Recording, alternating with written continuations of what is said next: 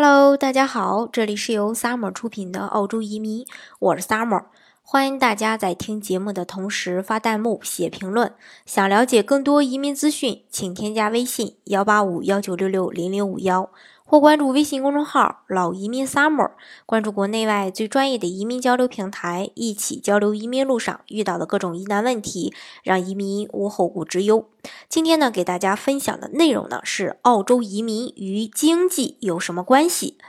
近些年来呢，澳洲经济保持多年连续的一个增长，这个呢在资本主义发达国家呢是非常罕见的。所以呢，有专家认为，这个很大程度上。归因于每年大量涌入的移民，尤其是过去十五年积累的这个移民政策，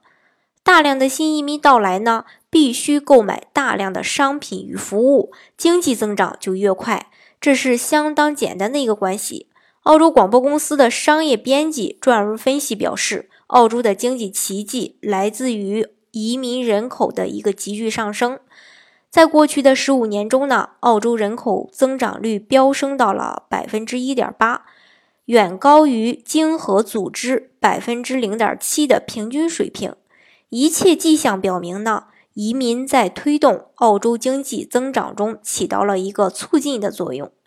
一般来说呀，新移民来到澳洲后，选择创业的可能性会更大一些，尤其是商业移民。新移民非常擅长创业，一是因为这些新移民大多在移民前就从事经商，有丰富的创业经验；二是呢，新移民初来澳洲，呃，在语言上呢，可能不是那么的擅长。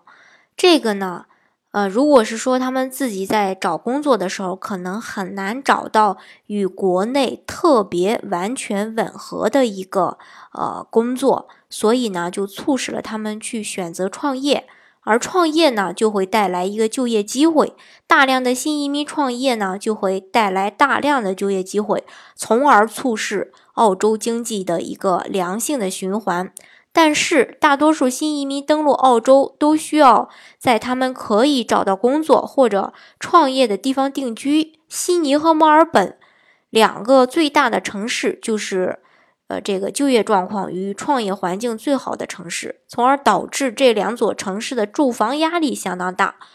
嗯，根据相关的数据显示呢，从二零零三年以来，墨尔本的人口膨胀了将近一百万，悉尼呢也是不甘落后啊。随之而来的是这两座城市的一个房价和房租的不断攀升。未来呢，澳洲政府它会衡量移民带来的一个利好与压力，从而制定出更合理、更科学、更可持续发展的这个移民政策。随着政府废除四五七签证，增加入籍的难度，可以看出啊，澳洲政府希望吸引更有能力、更容容易来融入澳洲的这个人移民。好，今天的节目呢，就给大家分享到这儿。大家如果想具体了解澳洲的移民政策的话呢，欢迎大家添加我的微信幺八五幺九六六零零五幺，或关注微信公众号“老移民 summer”，关注国内外最专业的移民交流平台，一起交流移民路上遇到的各种疑难问题，让移民无后顾之忧。